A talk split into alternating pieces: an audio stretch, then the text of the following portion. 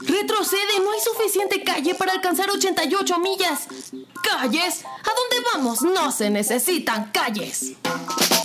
Esto es 4 DeLoreans, podcast de cultura pop y viajes en el tiempo, transmitiendo con 1.21 gigawatts de potencia.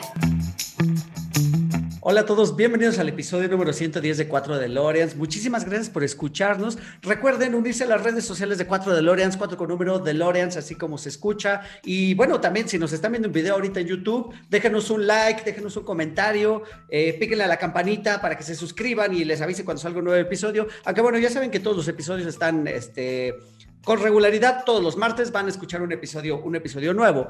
Y eh, bueno, y en las plataformas de podcast, como, como ha sido la tradición desde que empezó este, este proyecto, hace 110 episodios en prácticamente todas las plataformas de podcast. Igual si nos pueden dejar estrellitas o alguna reseña, todo eso, todo eso nos ayuda. Y bueno, pues nada, eh, vamos a hablar hoy del tema de los Oscar, eh, de los Oscar 2021, en una situación, la verdad es que bastante, bastante sui generis, vamos a llamarle. Y ahorita vamos a entrar al tema. Y, bueno, conmemorando en realidad que, cuando hicimos este episodio el año pasado, por ahí de febrero, fue el primer episodio que hicimos en video y desde entonces todos los episodios han venido también ya en video en YouTube, entonces ahí está todo el archivo. Por si quieren volver a revisar ese episodio del año pasado donde tuvimos muy muy buenas películas, o el Oscar 2020 creo que presentó muy muy buenas películas. Y ahorita esta es una situación bien sui generis de la que vamos a hablar en un momento más, pero antes de ello pues les presento a Clau que regresa precisamente para hablar del, del Oscar porque ella hizo un compromiso de muchos años atrás en ver todas las películas nominadas y pues lo volvió a cumplir este año. ¿Cómo estás, Clau? Hola, hola a todos. Gracias por invitarme otra vez y pues emocionado de este segundo aniversario de la crítica de las películas del Oscar en cuatro de L'Oreal. Exacto, ya lo vamos a hacer una tradición. Sí, además ya lo habíamos dicho el año pasado, no crean que es algo fácil, hay que ver muchas películas en muy poco tiempo, es, es complicado. Sí, totalmente, porque de hecho cuando se de cuando salieron las nominaciones a mejor película al día de hoy que estamos grabando, han pasado cuando mucho cuatro semanas por ahí más o menos. Siempre es igual. Ahorita quizá fue, ahorita vamos a platicar de esta experiencia, verlas todas en streaming este, y vamos a, vamos a platicarlo, pero igual y fue un poco más sencillo. El año pasado, ¿te acuerdas que hablábamos de que pues íbamos al cine cada tercer día? O sea, no es igual que estar en tu casa y verla en la noche, en la mañana, pero también le quita un poco, creo, bueno, por lo menos a mí me pasó, le quita un poco este sentimiento que tenía siempre de ir a ver las películas nominadas al cine. Yo en lo personal sí extraño el cine. No, yo también, yo también lo extraño, lo extraño mucho, pero sabes que también había una situación, cuando salían las películas nominadas, de pronto Cinepolis o Cinemex lanzaban así, o sea, a lo mejor no las tenían en el radar y en ese momento las lanzaban para que las pudiéramos ver justo antes del, del Oscar. Y, en esta situación rara que tuvimos este año, bueno, pues de entrada, por, por cuestión de la pandemia, y que los cines eh, estuvieron cerrados mucho tiempo, ahorita ya van abriendo paulatinamente en algunos lados.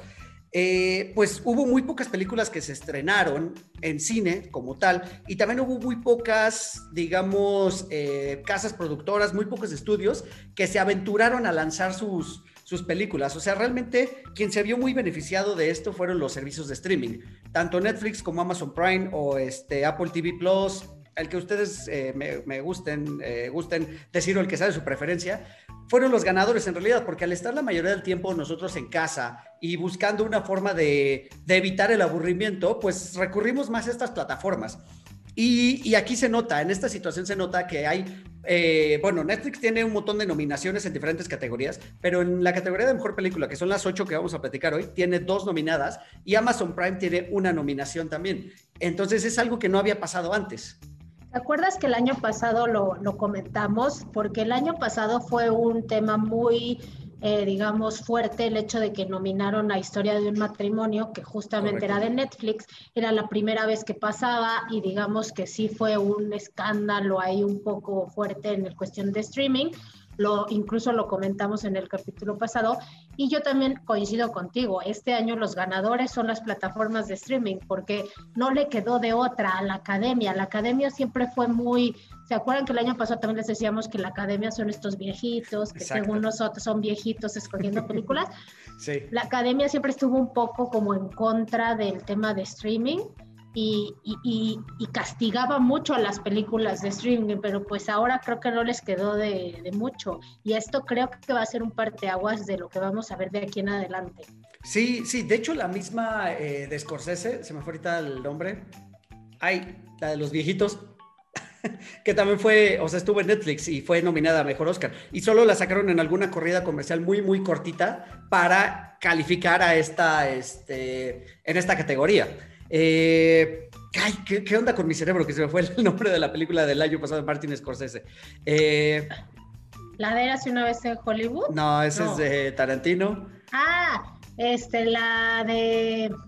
Eh, la de la mafia. Sí, ah, seguro nos están gritando el nombre por ahí, algún puede escuchar. Pero bueno, ya recordaremos, y si no, no pasa nada. Y, bueno, también otra de las situaciones que, se ven como medio extrañas en esta, en esta pandemia es por lo mismo, como los estudios, muchos estudios no se animaron a, lanzar sus películas porque obviamente no es lo mismo ganar el dinero que te pague una productora como una, una casa de streaming como Netflix o como Amazon Prime a que si ganas dinero de la taquilla. Es, es, infinitamente superior el dinero que puedes ganar en taquilla. Entonces, por eso muchas, muchos estudios no se animaron a lanzar sus películas. Y eso también favoreció de alguna manera a otras películas que son las que vamos a mencionar el día de hoy, que yo creo que muchas de ellas, de no ser por la, por la pandemia, quizá ni siquiera las habríamos visto, no habrían sonado y mucho menos habrían estado nominadas. No sé si te parece más o menos el caso de estas que vamos a hablar. Sí, y justo te quería preguntar, ¿tú qué opinabas de las películas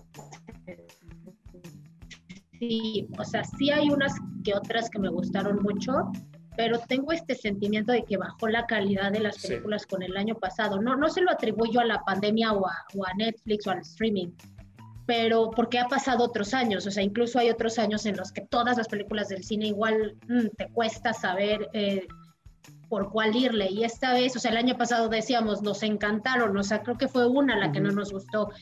Y esta vez me costó más trabajo, o sea, siento que sí, sí, sí, sí me quedaron a deber mucho algunas. Sí, hay un par que me gustaron muchísimo. Hay un par que no me gustaron y como dices que me costaron mucho trabajo, pero sabes qué, hay una característica que creo que define a prácticamente todas estas películas y es que la mayoría son para cinéfilos mamadores.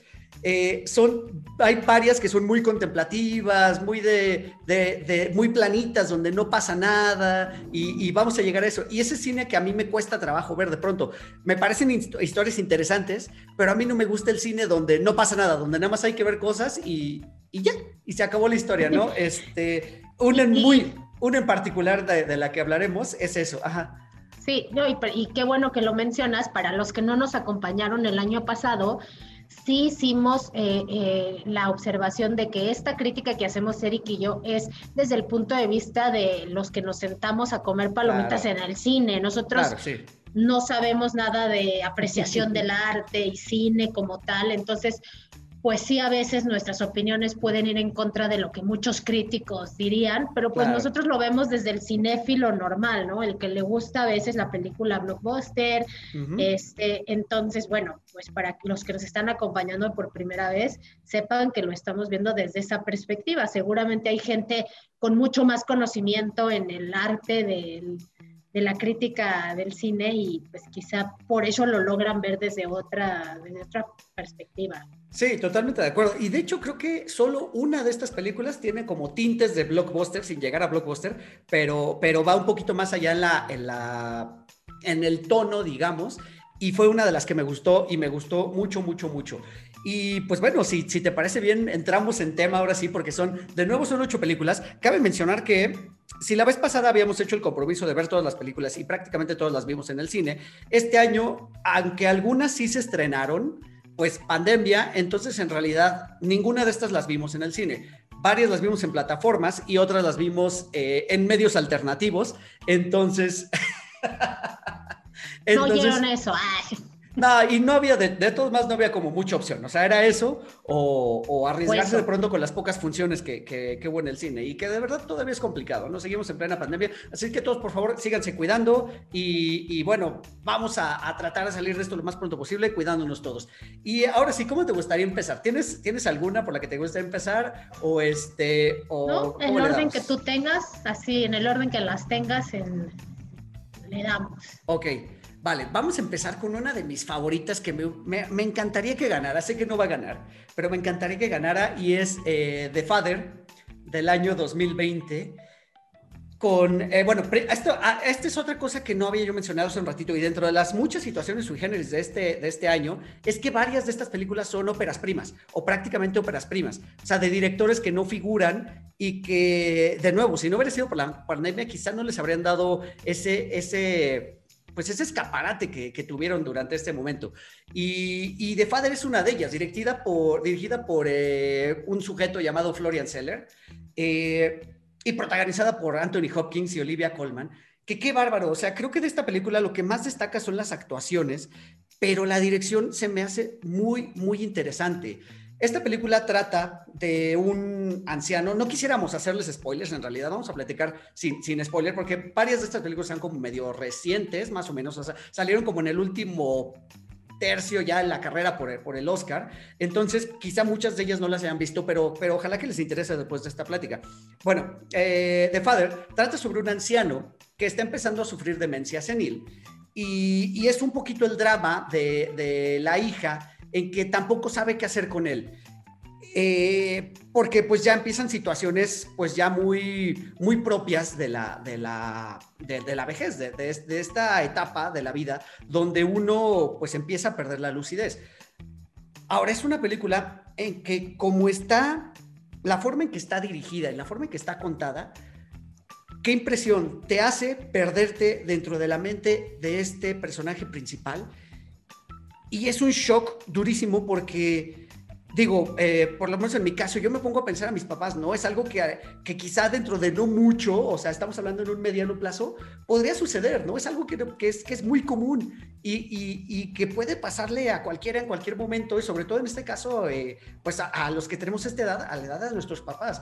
Entonces, la verdad es que me, me costó mucho trabajo, digamos, no, no soltar la lágrima. Ya sabe que yo sobre la lágrima bien fácil, pero me tocó el corazón durísimo esta película. ¿Qué te pareció de Father? Me encantó y coincido con lo que dices. O sea, primero es una historia muy sencilla. En sí, como el guion es muy sencillo. Es tal cual lo que les dijo Eric, es pues esta lucha que tiene una hija eh, de querer hacer su propia vida y querer, eh, pues ella, ver por ella misma, pero al mismo tiempo, pues carga con un papá que cada vez está siendo peor, pero pues le duele, ¿no? Le duele la situación. Pero la forma en la que está contada, de verdad sí me quedé así de, o sea, de repente hasta tú mismo te, te pierdes y dices, ¿cómo? ¿Quién es ese? ¿Dónde pasó? ¿Cómo pasó? O sea, no te queda claro si las cosas son en un año, en un mes, en un día. Y creo que es... Eh, una gran forma de contarlo porque te pones por primera vez, creo, en la mente de una persona que sufre esto, porque pues muchas veces en el cine hemos visto a viejitos que la están pasando mal, ¿no? Y a la enfermera y... Y es más, muchos de nosotros lo hemos visto con abuelos, con papás, con familiares, pero aquí fue como perderte de verdad, porque estás viendo cosas que tú en la película dices sí pasaron y después ya no sabes si pasaron o no.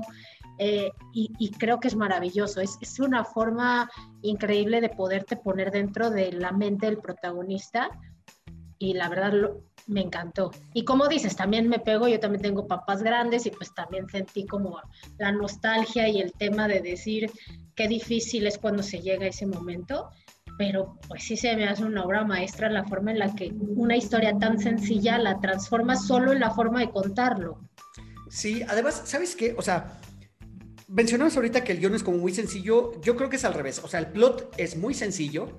El plot va de algo muy, muy simple, pero el guion me parece que es una maravilla, porque prácticamente toda la película es hablada. O sea, no, no, no suceden tampoco como que grandes cosas ni escenas muy espectaculares, pero, pero todos esos diálogos o de pronto esos soliloquios y esos monólogos que tienen eh, tanto Olivia Colman como Anthony Hopkins, Qué, bárbaro, o sea, qué nivel de interpretación, qué manera de mantenerme, por lo menos en mi caso, tan, eh, pues sí, tan, tan, tan, ¿cómo, ¿cómo, le podemos decir? O sea, tan atento a algo que están hablando y hablando y hablando y que parecen que son situaciones como súper comunes, o sea, porque de pronto los diálogos son de, ah, sí, este, yo tengo un reloj y ese reloj me lo regalaron y el reloj lo uso para tal y el reloj no, o sea, de pronto gira todo en torno a un reloj y es de qué forma tan maravillosa de mantenerme atento a algo que podría parecer que no tiene importancia. O sea, creo que los el guion está súper, súper bien escrito y las actuaciones, o sea, la capacidad, supongo que de memoria para estas intervenciones ha de haber sido, eh, o bueno, es, de admirarse. Sí, es que además, eh, la, o sea, me imagino, la, así te pasó, a mí la primera vez que te pasa que de repente te sale alguien que no es y ya no sabes si era el primero o el segundo y ya no sabes cuál de los dos es el real y tú mismo te confundes y es cuando empiezas a decir, ah, ya, o sea, ¿qué está pasando? Y, y, luego también, como dices, la forma en la que, no sé si te pasó, pero hay escenas que cambian así a otra cosa por completo, pero o sea, como que, no sé, Anthony Hopkins está llorando y de repente como corte de cámara, pero ni lo notas y está en otro cuarto, que no es en donde estaba antes, pero la escena sigue perfectamente bien como si nada se cortó. Y es como yo me imagino que le pasa a la gente que tiene pues esta demencia, ¿no? Que de repente sí, sí son cosas que ven, sí son y de repente todo su alrededor cambia. Entonces sí, exacto, como dices, eh, no es tanto el guion, sino como bien dices, como pues la sinopsis, ¿no? ¿De qué trata la película? De eso, o sea, de no, de nada más. Pero es que está contada en una forma que a mí me pareció maravillosa, maravillosa, maravillosa. Y, más las actuaciones. Sí, no, no, no. De hecho, Anthony Hopkins o sea, está nominado para mejor actor y este merecería ganar, la verdad, porque qué, o sea, qué tremenda, tremenda actuación, muy, muy bien. A sus, no sé cuántos años, supongo que tiene 70 y altos, casi 80 probablemente. Eh, o sea, sigue teniendo esa energía y esa presencia en, pantalla que cada que aparece de verdad, de verdad se come todo lo que está sucediendo alrededor. Y creo que eso es algo muy importante del que no te das cuenta, como mencionas, de estos cambios. Eh, porque le estás prestando tanta atención a Anthony Hopkins que lo que sucede alrededor de pronto te pasa desapercibido. Y creo que ese es un gran, gran mérito de la actuación y, e insisto, del, del, director y de la, de la dirección de arte. O sea, porque también la forma en que están construidos los escenarios son súper tramposos precisamente para conseguir confundirte. gran, gran película y bueno, un final eh, heartbreaking, así durísimo. Qué maravilla, o sea, es, es, hasta de pronto hasta catártico en algún momento enfrentarte a ese, a ese final también. Sí, sí, y, digo, yo no creo que le den a él eh, la mejor actuación, por, por ya hablaremos más adelante de otros a los que están nominados, pero también es que Anthony Hopkins en pantalla, como dices, demuestra por qué es él, porque, o sea, es, es una superestrella, eh, se ha ganado un nombre muy importante de Hollywood y creo que en esta película lo demuestra porque sí, como bien dices, la película la hacen dos. Entonces, no, como dice, son muchos diálogos y, es pura actuación, pura actuación. O sea, la película tiene que ver con actuación y con un poco estos cambios de escenas en donde de verdad les digo, es una experiencia sensorial verla porque te sientes confundido tú también. Normalmente en las películas tratas de saber, ah, pues por aquí va, por acá, pero de repente que ni tú mismo sepas yo en una de esas sí le tuve que regresar. ¿Cómo? ¿Qué, qué, pasó? sí. Sí, sí, sí, sí, maravillosa. No, muy, muy emotiva. La verdad es que toda la película es muy emotiva. Y bueno, vale la pena, me hubiera gustado verla en cines, la verdad. Creo que esta lo hubiera disfrutado muchísimo en cine, con este ambiente de luces apagadas, eh, el mayor silencio posible. No es lo mismo, definitivamente no es la misma experiencia verla, verla en, en, la televisión. Pero bueno, pues fue lo que nos tocó. Pero qué, qué, qué maravilloso haber podido ver esta historia, que insisto, quizá de otra manera a lo mejor no, no habría llegado a estas instancias y que se nos habría pasado, pasado de largo. ¿Esta ya la metieron a Netflix? No, todavía no. La estrenaron en cines aquí en México hace tres semanas, más o menos, dos semanas y media. Entonces, por ahí debe estar todavía. Si, si gustan ustedes buscar una función donde no haya tanta gente, de verdad, véanla porque vale mucho la pena. Sí, sí lo creo, la verdad. Está, estoy tratando de no spoilear mucho porque, porque sí, sí está, o sea, vale mucho la pena vivir la experiencia de lo que es la película. Sí, más allá de, la historia. Totalmente de acuerdo. Y bueno, pasamos a la, a la que sigue para, para este, que no, no, no hacer demasiado tiempo. Y vamos a hablar ahora, esta la terminé justo hoy en la mañana. Es uh, Judas and the Black Messiah del 2021.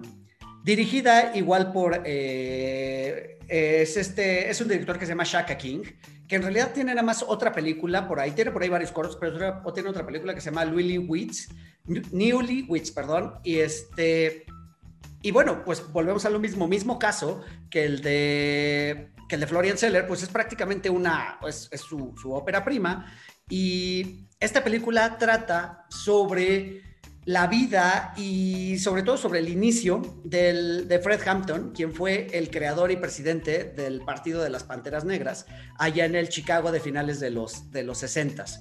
Eh, protagonizada por Daniel Kaluuya y la Keith Stanfield, que de nuevo aquí, esta vez el actor principal, está nominado a Mejor Actor. Y bueno, pues es una película... Eh, digamos, eh, no es completamente biográfica, porque obviamente tiene algunas partes ficcionadas, pero también qué bien contada está. Yo pensé que esta me iba a costar más trabajo de lo que, de lo que en realidad me, me, parece, eh, o sea, de lo que en realidad me sucedió. O sea, empecé, empecé a verla con cierto como, pues sí, como con cierto recelo, así de, ay, a ver qué pasa con esta historia. Y me fue atrapando, me fue atrapando, me fue atrapando. Y la verdad es que también se convierte en un drama bien interesante, aunque también es de esas películas que son medio planitas, solo hay un par de momentos donde suben un poquito y luego vuelven a bajar y pues termina donde terminan las historias como biográficas, ¿no? En, letritas de tantos años después pasó esto, tantos años después pasó lo otro. Eh, pero bien, la verdad es que bien, bien interesante. Yo la verdad es que desconocía muchísimo de esta historia y pues de esta parte de la cultura negra en los Estados Unidos, no que lo desconozca, pues sabemos que los negros han sido oprimidos, los afrodescendientes han sido oprimidos por muchísimo tiempo, desde tiempos memoriales en los Estados Unidos, y a la fecha siguen pasando casos de opresión y de violencia contra, contra, esta, pues, contra estas comunidades. Y, y las Panteras Negras fue un grupo que empezó siendo, digamos, un protector de los derechos y que poco a poco se fue convirtiendo en algo diferente, ¿no? Ya en algo más violento, en casi un ejército y en grupos paramilitares de cierta manera. Sí, a mí esta película me gustó, pero lo que decía empezando este, eh, mi intervención, no me parece para el Oscar. O sea, no se me hizo de nivel Oscar. O sea, es una película padre, eh, creo que la, o sea, sí la disfruté, como dices, yo también a lo mejor sabía poco de, de este periodo, es una historia bastante interesante porque de hecho se llama Judas porque pues habla no nada más del personaje que tú nos comentas, sino de cómo fue traicionado. Y yo no sé, o sea, habría que preguntarle a gente más letrada que nosotros en historia, saber si eso, qué, tanto se sabía eso en su momento, ¿no? De por qué fue, o sea, al final, este, todo lo que pasa con él es pues porque es, este, digamos que un informante del FBI, es el que termina hablando y diciendo todo lo que pasaba dentro de este partido y así es como termina cayendo este personaje. Y no sé qué, tan, qué tanto lo, lo, sabía la gente en el momento, pero se me hace un pasaje histórico bastante interesante. Eh, que yo en lo personal jamás había escuchado. Y digo, está bien contada, me gustó, pero sí, o sea, no se me hizo como, wow, Oscareña, la película de verdad de las mejores del año. No, o sea, se me hizo una buena peli hasta ahí. Se me queda corta. Sí, sí, estoy, estoy de acuerdo contigo, porque también tiene momentos que son un poco, insisto, momentos en que son un poco planos, aunque también creo que, o sea, la actuación más allá de la de Daniel Kaluuya, que es el que está nominado a mejor actor, la de la de la Kit Stanfield también lo hace muy muy bien porque es, él es precisamente el infiltrado, es lo que lo que mencionabas hace un momento. Básicamente es la historia de una persona eh, afroamericana que por cierta situación que no quisiera spoilar termina trabajando para el FBI le piden que se infiltre dentro del, dentro del, partido de las Panteras Negras y desde ahí empieza a informar al, al FBI, a los policías, de todos los movimientos de este personaje y, de cómo tratar de detener este, este movimiento que iba cobrando fuerza. Porque si bien, por lo que menciona en la película, había muchos movimientos del mismo estilo, pero eran como muy regionales, muy locales, de pronto algunos hasta de algunas solo, solo de algunas zonas de la ciudad, este empezó a volverse eh, primero nacional y después internacional. Había grupos de parteras negras, ya mencionan, en Francia, en Algeria, en Sudáfrica. Eh, digamos Luego incluso multirracial, o sea, él empieza a unir a los, a los puertorriqueños y otro tipo de también de, como dices, de grupos minoritarios y a los que eran oprimidos también. Sí, sí, sí, sí, totalmente, totalmente. Igual, como, como mencionas, también es algo de lo que yo no estaba tan empapado, pero fue, fue muy interesante enterarme de estas cosas y de cómo surge. Ahora, de cómo surge, me, gusta mucho esta parte que empieza siendo, como mencionabas un, un ratito, un, un grupo que lucha por los derechos a un grupo que los arrebata y que se quiere poner de tú a tú con el gobierno y que empieza entonces a, hacer una guerra y mencionan varias veces la palabra guerra dentro de, esta ciudad que es Chicago y, me quedó un pasaje bien, bien bonito, que en algún momento hay una chica que está embarazada y que dice es que no estoy segura si voy a ser una buena madre trayendo a un hijo a una zona de guerra. Entonces, la verdad es que eso está súper, súper interesante sabemos que cada año, de pronto, a lo mejor por inclusión o lo que sea, hay una película que trata sobre alguna historia de afroamericanos en, los Oscar. Creo que vale la pena siempre tenerlas a no tenerlas. O sea, son como las historias de pronto feministas también. O sea, a lo mejor algunas pueden ser como de inclusión muy forzada, pero prefiero que estén ahí a que no estén. No sé si me estoy explicando. Sí, claro, o sea, como dices, es mejor que la gente lo sepa y aunque sea por, por incluirlos, pero pues ya, ya hemos dicho anteriormente que los Óscares, si bien no son los mejores premios, sí son los más taquilleros y sí son los que jalan más espectadores comunes. Entonces, tener ciertas historias que cuentan eh, pues este tipo de cosas, aunque sean un poco a la fuerza, por así decirlo, digo que no sé si sea el caso, pero en caso de que así sea, eh, pues está bien, o sea, está bien que la gente que la gente lo sepa porque dices, o sea, estamos cuántos años después y todavía se siente, o sea, no hace mucho nos acaba de pasar a nosotros vivir eh, en nuestra era una manifestación enorme por, por la matanza de negros que, en manos de policías sin sentido, ¿no? Entonces es algo que nosotros no podemos, a lo mejor no lo sentimos tan cercano porque nosotros en México pues no, pues tenemos otro tipo de problemas, pero ese no pero pues bastaba aprender las noticias para ver todo lo que Floyd eh, causó a nivel mundial. O sea, incluso aquí también hubieron algunas manifestaciones este, que se salieron un poco de donde era el foco original, pero que dices, en pleno siglo XXI estamos todavía con algunos problemas eh, raciales sin sentido. Y estas historias son buenas por lo mismo, porque pues, te explican de dónde viene toda la toda la, situación hacia atrás. Entonces, incluso la película tiene, ves los fragmentos cuando lo están entrevistando al que es el informante, es el real, ¿no? Sí, claro. O sea, él dio una entrevista real y después leí que se suicidó. Así es. Entonces, imagínate también lo que es para un negro saber que está eh, pues en contra de su propia gente, pero solo porque se metió en un problema y no le queda de otra. O sea, el FBI lo acorraló para, para ser un informante pero qué difícil ha de ser ir en contra de los tuyos propios, ¿no? O sea, porque pues al final estos estaban luchando por los derechos de los negros que lo incluyen a él. A lo mejor puedes o no estar, es como lo que hemos hablado de las mujeres, puedes o no estar a favor de cómo lo hacen, pero eso no te hace que no estés a favor de la causa. De acuerdo, de acuerdo, de acuerdo, sí. No, no, no, no, definitivamente buena película. Eh, lo mismo, quizá no lo hubiéramos visto de no haber sido nominada, porque se queda como a penitas, o sea, como que a penitas alcanza el, rango.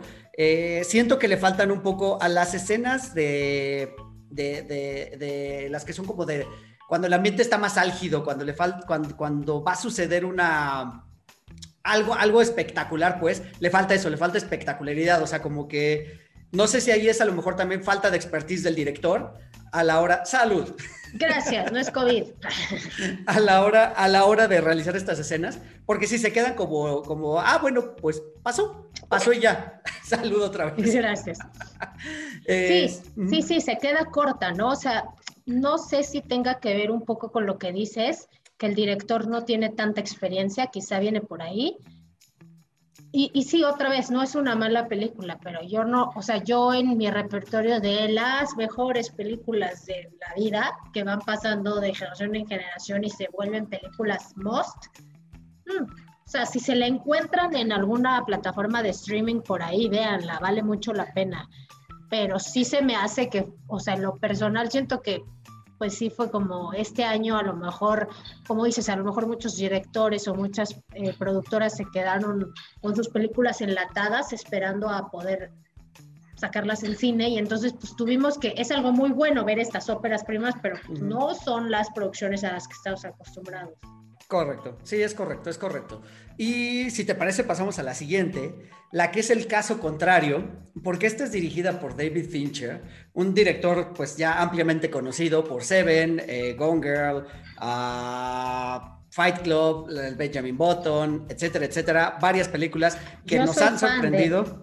Sí, incluso Social Network, que también me parece una película bien, bien padre, o sea, algo que podría ser como, es la historia de Facebook, así de... Mm, pero la cuenta de una manera que te lo hace súper, súper interesante. Y ahora se vino, o sea, se había creado mucha expectativa. Esta es la primera de las que vamos a hablar que fue producida enteramente para Netflix eh, y se llama Mank. Que pues la historia es básicamente, o bueno, más bien la historia habla sobre el guionista y cómo escribió el guion de la película de Orson Welles de eh, Ciudadano, Ciudadano Kane. Esa película que a todos los que hemos estudiado comunicación o cine o algo afín a los medios, te dicen que tienes que ver porque es un clásico del cine. Bueno, pues de eso va esta película. Es una película que va de Hollywood porque sale mucho el Hollywood de antaño. Es una película, y lo hablábamos tú y yo el otro día, de esas que le gustan a los viejitos de la academia porque habla de ellos mismos y creo que es por eso por lo que está nominada básicamente. Y es esa, esa, esta película me costó muchísimo trabajo verla. O sea, es, la película menos Fincher de David Fincher, la verdad. Eh, creo que de todas las películas que ha hecho, esta es la que menos me ha gustado, eh, junto con Benjamin Bottom, que también, o sea, ah, está ahí más o menos tambaleándose. Pero, pero nada más, o sea, digo, las actuaciones bien. Está Gary Oldman, que también está nominado, que actuó muy bien, pero tampoco nada sobresaliente. Está. Sí, yo pienso que se lo van a dar a él. Yo creo que también se lo van a dar por lo mismo. Está esta Amanda Seyfried, que igual lo hace bien, eh, pero es, es, es, es, eso, o sea, están como normales, pues. Y por ahí Lily Collins, que también está como eh, X O sea, esta película, y sí me costó mucho, de hecho la tuve que ver esta como en tres sesiones porque me, me aburrí un montón. Y sabes qué es lo peor, que es la que más Oscars tiene, o sea, bueno, la más nominada, perdón. Ah, sí. O sea, es la que tiene más nominaciones. Entonces, a mí, primero, saliéndome un poco del tema, ¿viste la serie, la última serie Mindhunter, que también la dirigió él? No, supe de ella, pero no la vi. Bueno, está increíble, o sea, me encantó.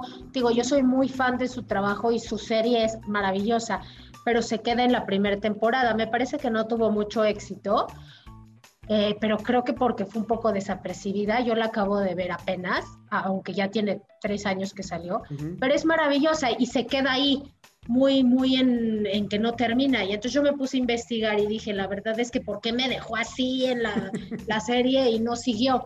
y leí que es porque se fue al proyecto de Mank. Entonces es cuando dije, no, o sea, la serie estaba muy buena para cambiarla por esta peli que también, como tú dices, me costó mucho trabajo. De verdad me quedé dormida tres veces y, la tuve que volver a ver. Y, y me pasa un poco lo que creo que lo que hablábamos el, año pasado con Eras una vez en Hollywood. Los que vivieron la época, porque a mis papás les encantó, pero porque ellos son de esa época y entonces ellos no sabían que Orson Welles no había participado en el guion de Ciudadano Kane y entonces para ellos fue así como wow y además se ve como todo el conflicto que había eh, pues en Hollywood y con las productoras y con los sindicatos de escritores. Y también creo que está muy padre que cuentan, pues ahora sí, el punto de vista de los guionistas, porque los guionistas siempre son los que hacen que la historia exista, son los que crean la historia y a veces se les deja olvidado, se les da mucha más importancia a veces a los directores. Entonces, eso todo está padre, pero está contada, porque está contada al estilo Hollywood antiguo, entonces tienen que saber que es blanco y negro y es como con una narrativa muy de película antigua, entonces sí, creo que para nosotros que pues otra vez no vivimos esa época que nos pasó lo mismito con ver hace una vez en Hollywood que decíamos, no, o sea, no, no me sentí identificada y, y, sí me costó mucho trabajo, mucho trabajo, se me hace muy lenta. Sí, o sea, por ahí tiene el mérito que incluso que incluso este David Fincher consiguió cámaras de la época con película este, de, esa, de esa medida, o sea, porque es, es, es, el, es el 35 milímetros en blanco y negro, como bien mencionas. Y, y sí, con, con ese estilo. Viste que se le van viendo los, los puntitos del, de cuando juntan, como, o sea, que cuando juntan rollo ves que se, ve, que se ve como unos... Pip, Sí. O sea, incluso se ve. Sí, no. como si hubiera estado filmada. Me queda, me queda claro que es eso, que ese es un homenaje otra vez al cine, como dices, a estos guionistas. Es un homenaje a, a ese Hollywood antiguo, pero cuando hablábamos de la, del, del, episodio de los westerns, hablaba yo de los westerns de los 60 donde está contada muy para, para esa época y que hay que tenerle paciencia porque se va cocinando muy a fuego lento. Bueno, si eso me pareció lento, hablar de una película que se filmó en los 30s o en los 40s es todavía más lento. Y creo que ya fue forzar demasiado la máquina de los espectadores que ahorita estamos acostumbrados a que todo suceda así como, ¿sabes? Entonces, eso fue lo que, como dices, lo que me costó muchísimo trabajo. Además de que ahora sí siento que David Fincher falló como el contador de la historia, porque aunque unía unas escenas con otras, con estos este, viñetas de guionismo, de escena tal, día, tal personaje va a decir algo, a mí me sacaban totalmente del mudo. O sea, cuando ya por fin estaba yo medio agarrándole, de pronto corte y aparece este, un cuadro negro con unas, una tipografía como máquina de escribir y te, te dice algo, ¿no? Eh, o sea, yo a lo que voy es que siento que un buen contador de historias no necesita ni eso, ni un narrador en voz en off, ni nada por el estilo como para ligarte todo lo, lo que va sucediendo. Ahora, no sé si se deba a, precisamente a que así lo quiso hacer a propósito, pues.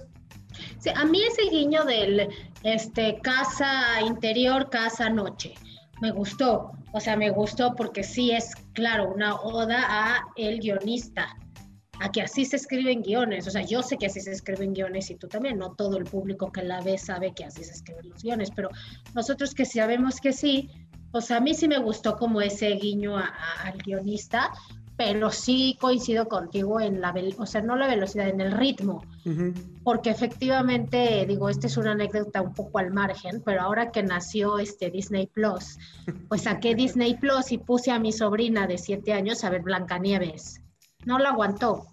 Claro. Se le hizo muy lenta, o sea, como que para mí siempre fue, y eso que es una película corta.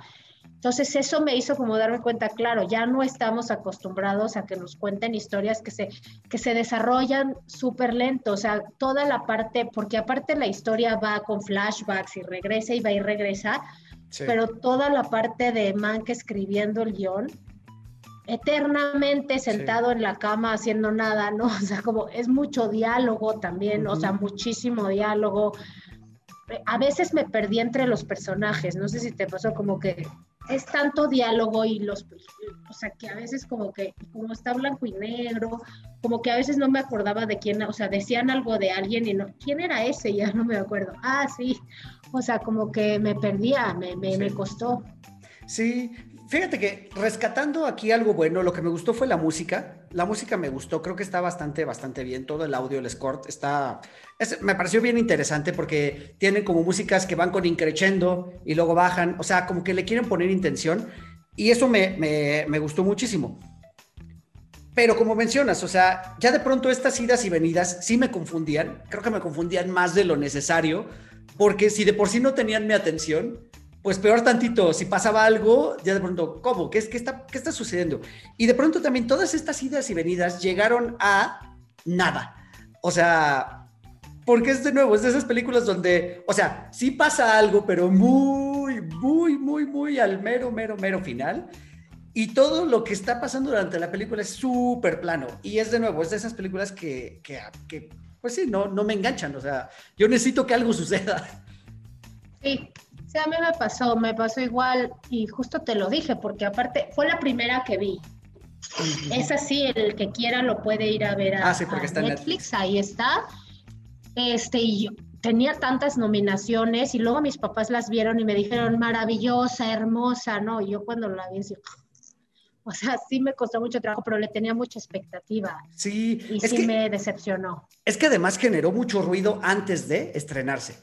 O sea, antes de estrenarse generó mucho ruido, así, la nueva película de Fincher, la nueva película de Fincher. Y una vez que salió, creo que no le fue tan bien en crítica, tanto así que, que en menos de unas semanas ya se había dejado de hablar de ella.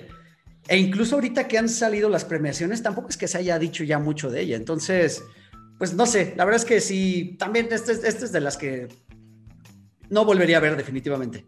Y esta pasa al revés de lo que hablamos. O sea, este es un director muy renombrado, con muchísimo talento, con muchísima trayectoria, que también nos deja un poco que desear, y pero que compite contra directores no, novatos. Sí, Entonces, eh, pues para las personas que saben un poco más de cine, pues tal vez sí se nota un poco más este, pues la experiencia. Y tal vez por eso es como, wow, Mank fue o como dices, a la gente de Hollywood le gusta que les cuenten de Hollywood. De ellos mismos, correcto. Pero, pero sí, yo también soy muy, yo cuando supe que era de él la película, como soy muy fan de su trabajo, la verdad, sí tenía muchas expectativas. Sé que a mucha gente le gustó, pero a mí lo personal no, o sea, no me, como dices, si me la topo otra vez en Netflix un día sin nada que hacer, mm, no, no la veo. No, definitivamente no, no volvería a ella. Pero bueno, échenle un vistazo. O sea, si ustedes son fans del cine, creo que les va a gustar, les va a interesar. Sí sí es interesante toda esta parte de los guionistas, de cómo se va escribiendo, del conflicto que hubo por, por esta película en general, que, que, ganó también muchísimos premios en su momento, etcétera. O sea, la, la pueden disfrutar de alguna, de alguna manera. Ténganle paciencia, eh, en dos o tres sesiones también alejen su teléfono lo más que puedan porque al primer, a la primera notificación van a voltear a ver el teléfono en vez de quedarse viendo la película. Me sí, pasó. De repente volteabas y decías, ¿qué pasó? Ay, ya no le puse atención, regrésale, ya no entendí. Exacto, totalmente. Te perdía, te perdía. Sí, sí, sí, absolutamente. Y vamos a la mitad de la lista ahora con esta película que me acabas de decir que fue la, la última que viste, que terminaste de verla hace poquito, en realidad hace unos minutos, y es eh, Minari. Minari, eh, película también 2020, que esta película tiene un caso muy curioso porque en, fue en los Globos de Oro, creo que fue en los Globos de Oro, que la nominaron a Mejor Película de Habla No Inglesa, aunque es una película 100% de Estados Unidos, exacto. Solo porque los, los, este, los, eh, la mayoría de los protagonistas son coreano parlantes, aunque muchos de ellos son. está hablado en coreana. Y casi todo está hablando en coreano, exactamente. Eh, me pareció una película bien, bien interesante y volvemos a lo mismo. El director es eh, Lee Isaac Chung, un director americano de raíces coreanas, eh, que tiene un par de películas por ahí, una que se llama Lucky Life, la otra se llama, un nombre muy raro que no sé si lo voy a pronunciar correctamente, que es Bunjuran Gabo. No tengo idea de qué se trata. Y se está anunciando que él va a dirigir la versión live action de Your Name, esta película de anime, que es, este, es una de mis favoritas. Después de ver Minari, creo que la película está en buenas manos, porque la película, a pesar de ser también una película muy contemplativa, una película muy planita, el drama familiar que va sucediendo aquí sí me atrapó. La verdad es que sí me tenía muy, muy entretenido. ¿Qué te pareció Minari? Híjole, a mí, a mí me aburrió un poco.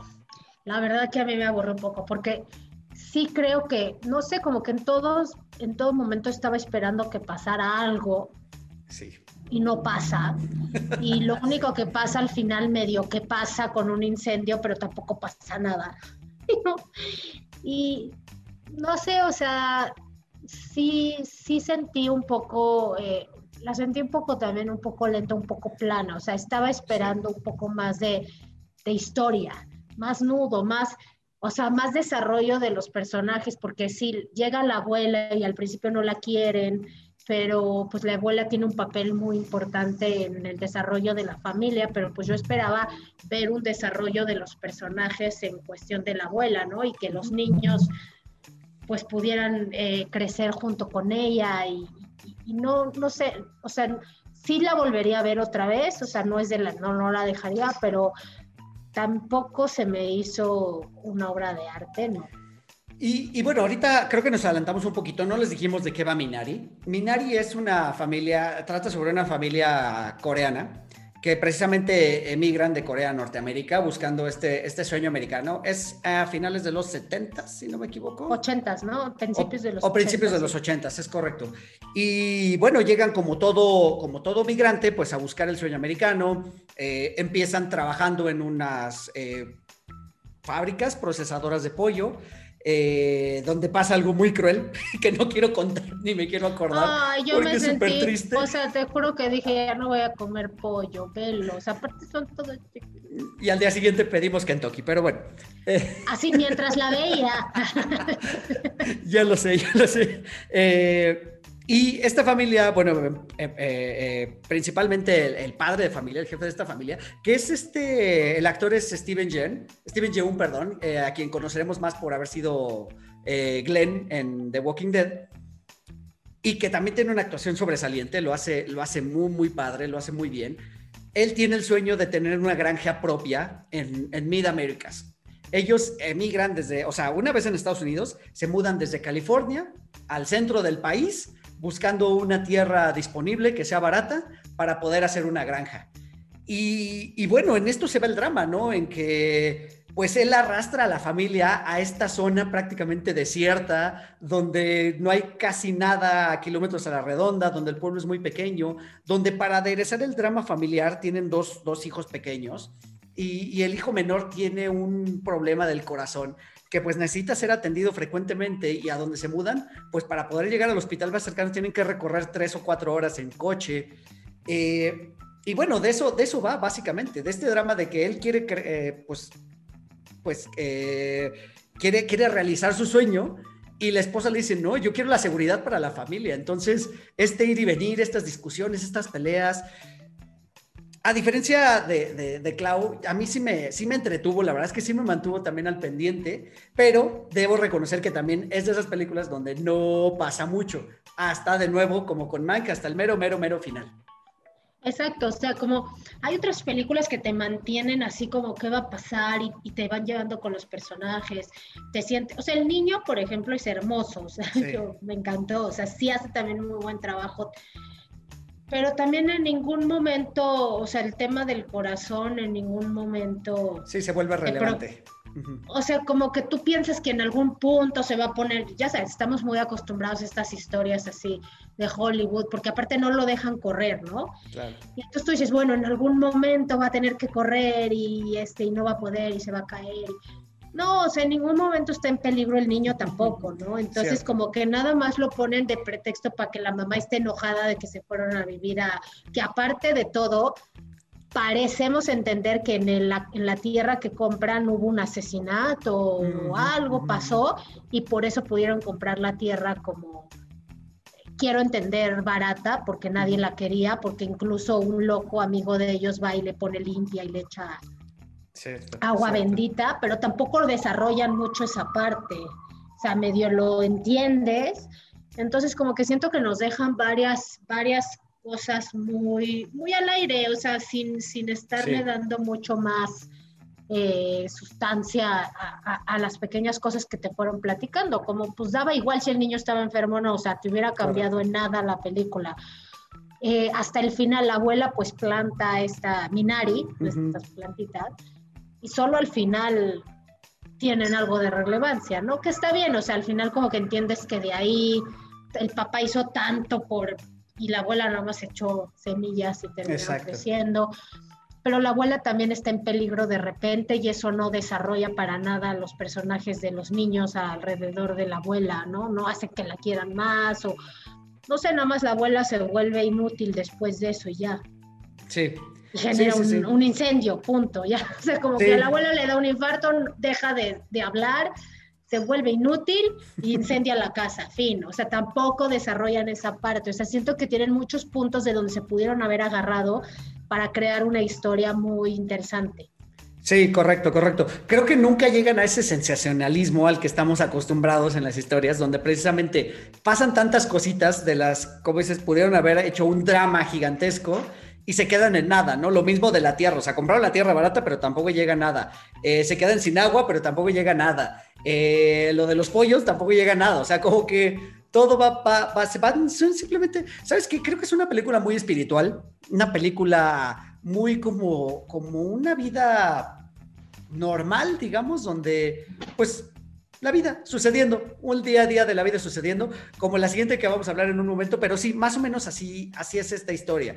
Eh, aún así, aún así, los pocos eventos que suceden, en particular lo de la abuela, a mí me toca un poquito el corazón, eh, que tampoco es que me haya hecho así o sea, que, me haya roto el corazón como, como con The Father, pero sí un poquitito, o sea, tiene ciertos momentos. Ahora, esta película también fue muy sonada, que era como muy de las favoritas, pero creo que va más por lo mismo, o sea, por, por, por, a lo mejor un poquito por las actuaciones y porque los personajes en sí sí tienen un crecimiento. Prácticamente todos ellos, a excepción de la niña, que es como la más irrelevante de toda la historia, este, todos tienen cierto crecimiento y, y eso, como que es espiritual, como que tienen cierta lección de vida todos y, y vaya, como la vida misma, ¿no? Hay un punto donde tienes que tomar una decisión y seguir adelante.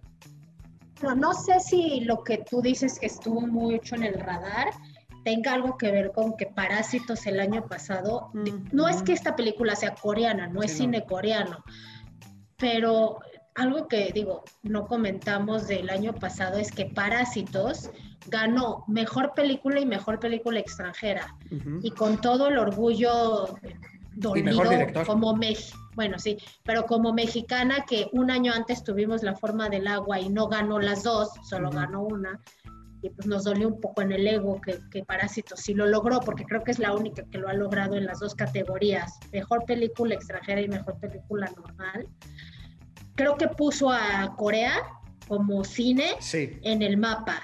Y aunque esta película no es como tal coreana, eh, para muchos pues, es una película en coreano, entonces es una película coreana. Entonces quizá generó mucha, mucho ruido porque pues todos veníamos de, de, un año en donde no sabíamos nada de Corea y de repente tenemos una película maravillosa como hablamos el año pasado de, Peros, de Parásitos, pero que además generó un récord, creo, o sea, de, de, decir, ganó en las dos categorías más importantes de los Oscars. Totalmente. Sí, es verdad, eso es verdad. Y de hecho, si ustedes se fijan, en las plataformas, tanto en Netflix como en Amazon Prime, hay ya muchas apariciones de cine, no solo coreano, sino oriental. O sea, ya, ya hay por ahí japonés, cosas chinas, precisamente por esa visibilidad que le dio Parásitos. Y creo que eso, o sea, fue algo muy bueno que haya sucedido el año pasado. Sí, pero sí te digo, no es una mala peli, yo les recomiendo que la vean también, pero también se me quedó planita. Ah, eso, es que es de esas películas de nuevo, plana, donde como que parece nunca tener un clímax, o sea, parece nunca llegar al clímax y por lo mismo el desenlace es como que... Mm. Sí, los Óscares del 2021 son los Óscares a la planicie. Todas las películas, o sea, menos, menos algunas que vamos a platicar, pero casi todas son bastante planas, o sea, totalmente. No sé, no sé si tenga que ver también con nuestra vida. O sea, lo estaba pensando y dije, bueno, no, no, o sea, al contrario, esta pandemia nos aplanó la vida, ya no nos pasa nada interesante. Entonces, quizá también es un reflejo, o sea, de, de, el arte refleja lo que estamos viviendo y pues tuvimos un año bastante al olvido. Sí, sí, me voy a quedar con ese editorial porque sí puede ser que, la, que sea un reflejo de exacto, de que pues estuvimos guardados y tampoco pasó mucho este año para todos. Estuvimos contemplando la vida. Tal cual. Entonces, el cine de estos Óscares nos enseña eso. A contemplar, totalmente de acuerdo. como, como contemplativa es la siguiente y la que me va a doler muchísimo si gana porque es la favorita eh, y es Nomadland, película de este 2021 dirigida por Chloe Shao, que es una directora china, y volvemos a lo mismo, o sea, es alguien que quizá no habríamos visto de no haber sido porque no hay a lo mejor otras producciones mucho más grandes o con directores más de renombre. Eh, ella tiene un par de películas ya anteriores, una que se llama Songs eh, My Brothers Taught Me y The Rider, que The Rider me parece que ya había estado nominada a algo en algunos premios hace un par de años, bueno, 2017 cuando salió. Película protagonizada por Frances, McDormand, básicamente, toda la película es ella. Algunos otros apariciones de algunos otros personajes, pero prácticamente toda la película trata de ella. Y bueno, esta película habla sobre algo que es muy común y muy doloroso en los Estados Unidos, que es de nuevo la edad madura, la, la vejez, donde en Estados Unidos hay mucha gente que cuando termina de trabajar, pues de pronto ya no tiene, o bueno, cuando, cuando, cuando se jubila, la jubilación ya no le alcanza para pagar los impuestos, incluso de su propia casa o de su coche, y se van quedando sin nada. Entonces, eh, hay muchos ancianos que optan por trabajar y me tocó la experiencia hace poquito de estar en, Estados Unidos y ver en, un, en, un, en una arena, en, un, en, una arena para espectáculos, que casi toda la gente de seguridad que te revisa la mochila al entrar o el detector de metales, son puros viejitos, o sea, son puros viejitos de más de 65 años que tienen que pasar todo el día trabajando porque pues necesitan conseguir dinero para, para pagar esos impuestos y para seguir con, con, con, su vida y con esos gastos que les acarrea pues la vida en Norteamérica, que, que no es tan padre como, como nos pintan de pronto en las películas. Y otros, que es el caso de Nomadland, donde deciden simplemente vender sus pertenencias, subirse a, un remolque o a una casa rodante o a una van, como el caso de Frances McDormand en esta película, y hacer su vida dentro de una camioneta. Entonces, básicamente no tienen casas, básicamente no tienen familia y simplemente andan por el país de punto en punto buscando las o el trabajo que hay por temporadas. Que eso fue lo que me pareció muy, muy interesante, cómo es un ciclo que se va repitiendo, porque en esta película Frances McDormand empieza trabajando en las épocas de Navidad en un centro de distribución de Amazon, eh, pues con la alta demanda de regalos que hay para, para las fechas decembrinas. A mí esa película me da eh, sentimientos encontrados, porque por un lado no pasa nada. Si todas las películas de estos Oscars fueron planas, esta es como la base de la pirámide. sí. O sea, en verdad no hay nada, no hay nudo, no hay desenlace, no hay historia, no hay nada, no pasa nada. O sea, empieza igual que termina. Pero al mismo tiempo se me hizo una película muy nostálgica, sí. muy bonita, muy bien contada, porque aparte todos los, los que aparecen en la película, menos obviamente la actriz y otro actor, son nómadas reales. Entonces, eh, como dice Eric, es, es, es tal cual una, una realidad de Estados Unidos que y del mundo en general, o sea que hoy estás jubilando a la gente a los 65 años cuando van a vivir hasta los 90 y son muy todavía bastante útiles. Pero no nada más eso, sino que yo al principio en la película también me daba como... Mm, tenía este sentimiento de ¿por qué vive así? Y luego ves que tiene una hermana con una super casa y la invita a vivir con ella. Y tú dices, ¿pero por qué? Y después que termina la película dices, es que ¿quién dice que la forma en la que nosotros vivimos es mejor que la forma en la que ellos viven? Porque ellos deciden desprenderse de todo lo extra que tenemos y viven con lo mínimo indispensable, pero no son homeless. O sea, me refiero a no tienen una casa física, pero no viven en la calle ni en la pobreza simplemente es desprenderse de todos los excesos a los que estamos acostumbrados y a los que Estados Unidos es el rey del, del, consumismo. Entonces, si te preguntas como, ¿y por qué nosotros le podemos tener lástima a esa gente que decide dejar todo y vivir en la carretera cuando a lo mejor ellos son mucho más libres que nosotros? Y creo que, bueno, en contrapunto yo diría que siguen de todas maneras amarrados a este sistema, porque, o sea, sí son libres, entre comillas, pero siguen atados a ganarse su dinero, a trabajar por, insisto, por ciertas temporadas, a no tener un, espacio fijo. Y como dices, a lo mejor, porque nosotros estamos acostumbrados a esa vida y a lo mejor para nosotros sería imposible, ¿no? Yo no me imagino viviendo en una camioneta en un espacio de dos metros por uno y medio, eh, donde tiene ahí su cama, su cocina, su alacena, su ropa, una cubeta para hacer del baño. Eh, o sea, sí me parece súper nostálgica, pero también me parece de pronto eso que es como injusto hasta cierta forma, porque en el caso de la, de la actriz principal o del, personaje principal, ella ya, digamos que llega a un punto donde su vida se rompe y da un giro de 180 grados, porque nos explican que ella también tuvo una vida así, eh, con una casa, con un marido, trabajando para una empresa grande de extracción de minerales. Cuando el marido muere es cuando viene esta transformación.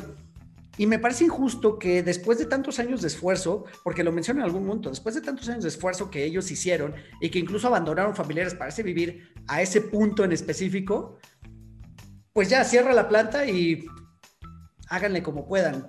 Pero no nada más cierra la planta y ya, desaparece el pueblo. O sea, el zip code desaparece, o sea, ni siquiera ya aparece en el pueblo, se vuelve un pueblo inexistente para Estados Unidos. O sea, si tú quisieras mandar un paquete de Amazon ahí, no existe. Sí, correcto. Desapareció incluso el zip code. Entonces, sí, claro, es, e, e, es como este sistema, este monstruo capitalista de Estados Unidos que desecha lo que no le sirve.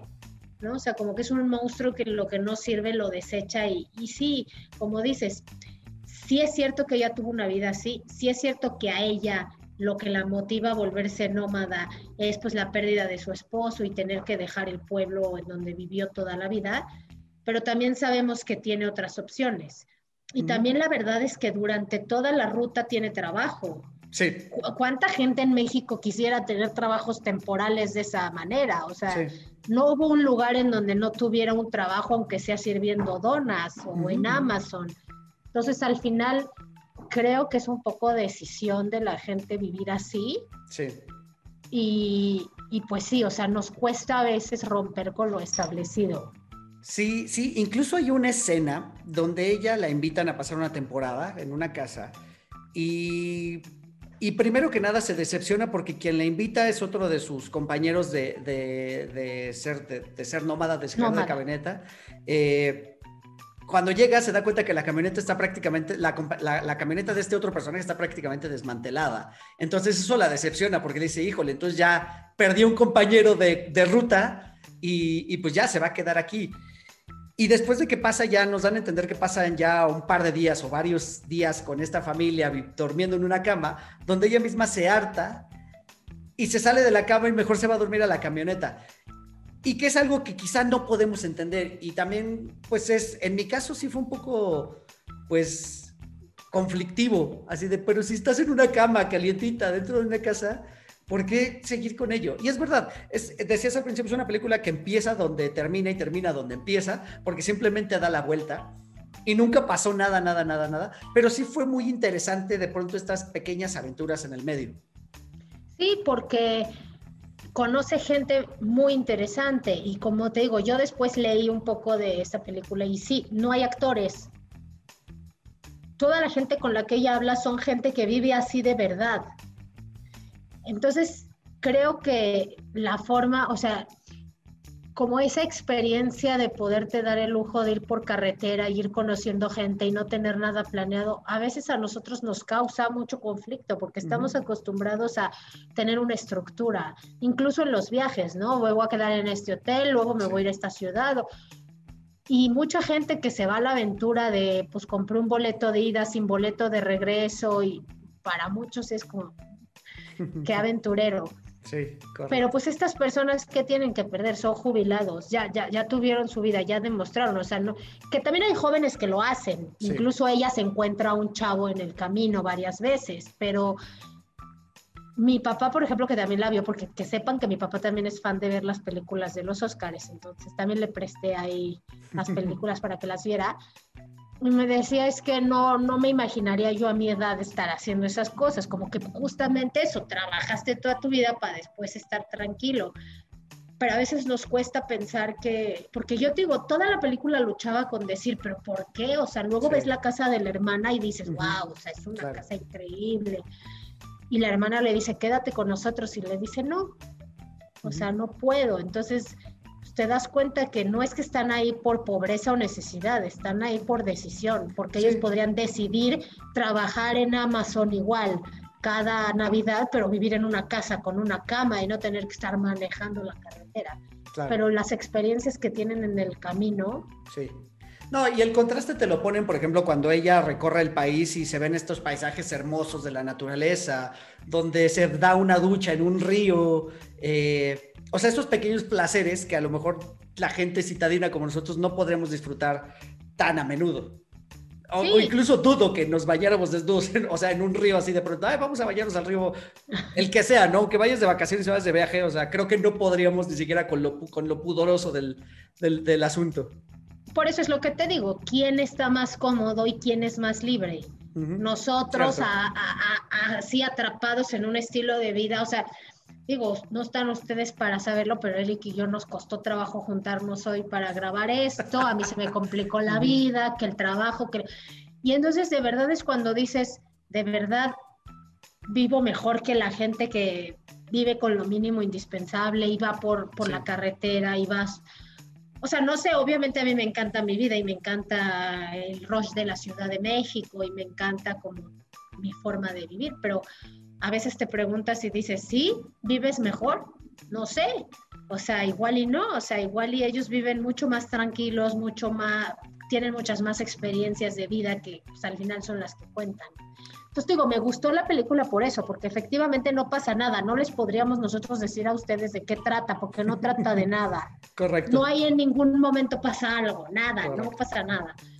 Hazte cuenta que son dos horas de ver a una señora que vive en la carretera y ya. Nunca le pasa nada, ni bueno ni malo.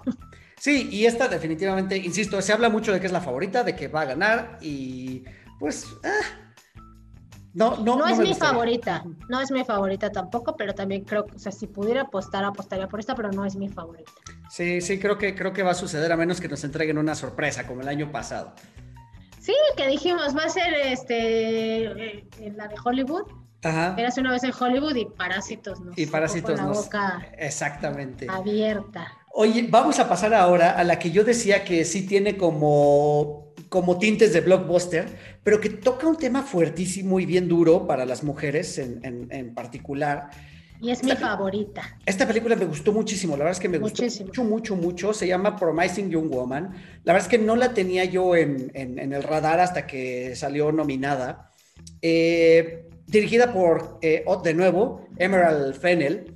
Ella es una actriz que básicamente ha trabajado en televisión y ha sido actriz de reparto en varias otras películas y está saltando como directora esta vez. Es su primera película y creo que lo hace muy bien. O sea, logra escenas de tensión muy, muy impactantes.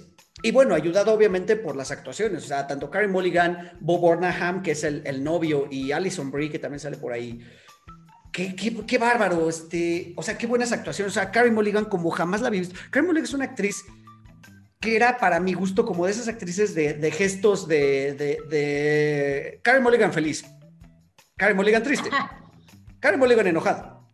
¿Sabes? O sea, como que era siempre sus mismas expresiones. Y Por eso le queda bien este papel. Este papel le queda de maravilla. O sea, siendo una mujer Quiero, quiero, que tú hables de ella, porque la verdad es que me interesa mucho con estos, eh, digo, con esto que siempre estás proclamado en favor del feminismo y sobre todo de esta situación que es muy actual y que es algo muy real, que le puede pasar a, a cualquiera y que pasa en realidad en, en todo el mundo, ¿no? Y en todo momento, o sea, y es algo bien, bien doloroso. Sí, ah, yo les digo que si esta sí es una peliculaza, peliculaza no la dejen de ver, o sea, es una obra maestra en todo sentido. Trata un tema muy actual, muy fuerte, está bien contada, te mantiene en expectativa toda la película, o sea, de verdad es maravilloso. O sea, si yo le si yo escogí, si yo fuera viejita de la academia, se la daba. Es maravillosa. Y bueno, ¿de qué va? Eh, resulta que esta es una chica que, digo, a grandes rasgos lo que pasa es que en, cuando ella iba en la universidad, su mejor amiga pasa por un, eh, por un episodio muy duro en donde ella, borracha en una fiesta, un chico de la universidad eh, pues la viola, la graba, o sea, la filma con el teléfono y le manda el video a todo el mundo, además de que la viola enfrente de compañeros. Eh, la amiga nunca se repone, y pues yo quiero entender, nunca lo dicen textual, pero yo quiero entender que se suicida, porque nunca supera este episodio. Y lo peor de todo es que durante la película te vas dando cuenta que hay muchísima gente que no le creyó o que no le ayudó. Entonces, a mí tampoco me gustaría spoilear la película porque de verdad es increíble. O sea, sí les puedo decir, de verdad, ahorita terminan el podcast y van y la ven. porque yo la vería y la vería y la vería mil veces, porque como dice Eric, es un, es un tema muy actual, que pasa mucho, que es muy fuerte, pero además la película tiene, tiene giros de tuerca padrísimos, que no les quiero spoilear, pero el tema es muy real y no nada más es acusar, o sea, al que, al que lo hace, sino a todos los que alrededor hemos sido o son eh, también parte de, arruinarle la vida a las personas. ¿Cuántas veces digo, ustedes hombres lo, lo, viven más que yo, pero ¿cuántas veces has recibido un mensaje de celular con fotos privadas de una chava que ella no consintió en enviar? Y las ves y las reenvías. Y eso, esta película lo que te dice es, eres igual de culpable. Sí. Porque, porque no nada más es la persona que lo hizo, es la persona que se ríe, la persona que lo reenvía, la persona que, que, que no hace nada y, lo ve. Y le arruinas la vida a las personas, le arruinas la vida a las personas y, es muy fuerte, pero a la vez es una película como muy, no sé, está muy emocionante. Yo no, no, podía, no podía ni parpadear. Sí, sí, la verdad es que es un tema fuertísimo lo que mencionas, toda esta complicidad, o sea, en, en, mi, en mi caso particular sí me abrió los ojos ante toda la complicidad. Como dices, el, el o sea, el, el, cómplice no es únicamente el que, eh, el que ayudó a emborracharla o la llevó a la habitación o lo que sea. No, ni es el culpable, es únicamente el violador, como dices. Es también el que se quedó callado es el que no le creyó, también de cierta manera es un cómplice, eh, o la que no le creyó, porque también, o sea, no solo son hombres los, los, malos aquí. Es lo que yo también te iba pasa a con las mujeres. Ella se enfrenta con la, con la directora general de la universidad, que no le creyó, y con la mejor amiga, la otra mejor amiga, que todavía tuvo el descaro de decir cómo le iba a creer si era una chava que todo el tiempo estaba borracha y se metía con quien sea. O sea, misma, o sea, exacto, no es un tema de hombres y mujeres. Cualquier persona que se queda callado, que no cree, que ve, que manda un mensaje, es igual de cómplice. Y hombres y mujeres por igual. De acuerdo, de acuerdo, de acuerdo. Sí, no, y hay, hay cosas, hay escenas fuertes, hay escenas gráficas también. Eh, y por otro lado, en cuanto a las víctimas, no solo se le arruina la vida a la víctima principal, en este caso se le arruina la víctima a una cadenita de personas alrededor de la víctima que pues también sufren de lo mismo. O sea, se le arruina la vida a la familia de la víctima, a la amiga de la, de la víctima, a la familia de la amiga de la víctima. Eh, o sea, es una cadena, la verdad es que bastante amplia con estos actos que también se, se deben de frenar, es algo que se tendría que frenar, porque, híjole, no quisiera hacer un spoiler, pero todo lo que va pasando durante la película es algo que sucede hoy. Y es algo muy grave y es algo que tenemos que parar de alguna manera. Entonces, también considero, como dice Clau, eh, no es pregunta ni es, este, ni es una solicitud, es, es explícito. Vayan a verla. De verdad, vayan y vean esta película porque vale, vale muchísimo la pena. Y además de que las actuaciones también están tremendas. O sea, Carrie Mulligan, insisto, irreconocible, tiene muchas facetas en la película como yo nunca la había visto, o sea, cómo su vida cambió también de ser una de las mejores estudiantes de la universidad que iba para ser doctora o, bueno, médico, y termina trabajando en una cafetería por lo que le pasó a la amiga, o sea, no por lo que le pasó a ella directamente, ¿sabes? Entonces, todo eso es súper traumante. Y, y, y, una de las cosas que trata también la película y que creo que es muy actual y creo que con lo que las mujeres peleamos mucho es eh, en la primera en la primera escena está ella en un bar borracha borracha borracha. Y los chavos que están viéndola están diciendo me está me está invitando a irme a, a llevármela a mi casa y es cuando dices, ni por cómo te vistes, ni, o sea, tenemos el mismo derecho de ir a un bar y que se nos pasen las copas o de ponernos la ropa que queramos o de subir fotos que queramos y no por eso es una incitación a que entonces es nuestra culpa, ¿sabes? Claro. Porque en la película lo dicen, es que si no quieres que te pasen cosas malas, pues no te vistas así. O no vayas a un bar y no te pongas así cuando todos deberíamos respetar que la chava te está diciendo no quiero o que está borracha, o sea, solamente tendrías que tener sentido común que ella no va a poder decidir y al contrario, o sea, ella demuestra que fingiendo estar borracha, cualquier persona se le acerca, no hay, no hay fin de semana que no se acerque a alguien. Correcto. Entonces es es cuando, y, luego también mucho de lo que habla la película es todos se justifican diciendo, es que cuando pasó éramos chavos, estábamos chavos, o sea, no pensábamos bien las cosas. Y pues ella también dice, deja de justificar eso. Creo que todos, por más jóvenes que seamos, tenemos sentido común. Y toda la gente que estuvo involucrada en lo de la amiga, hoy en día son profesionistas, van a tener familia, se van a casar y muchos de ellos incluso ya olvidaron lo que pasó con la amiga. Sí. ¿Me das un segundo, Eric? Perdón. Claro que sí. Vamos a hacer una pequeña pausa y regresamos en un momento. Perdón.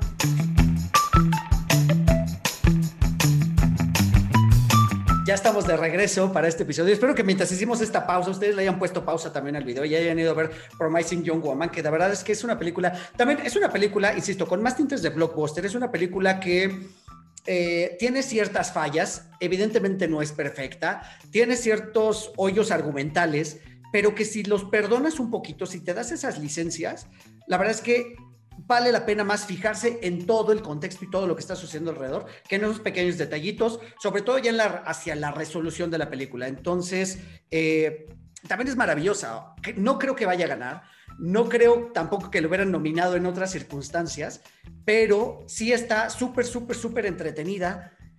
Y, y, es básicamente un, o sea, hay un momento donde la película se convierte en un thriller y vaya, te atrapa, a mí me atrapó desde el minuto uno y tampoco me soltó hasta que terminé de verla. O sea, me gustó muchísimo también.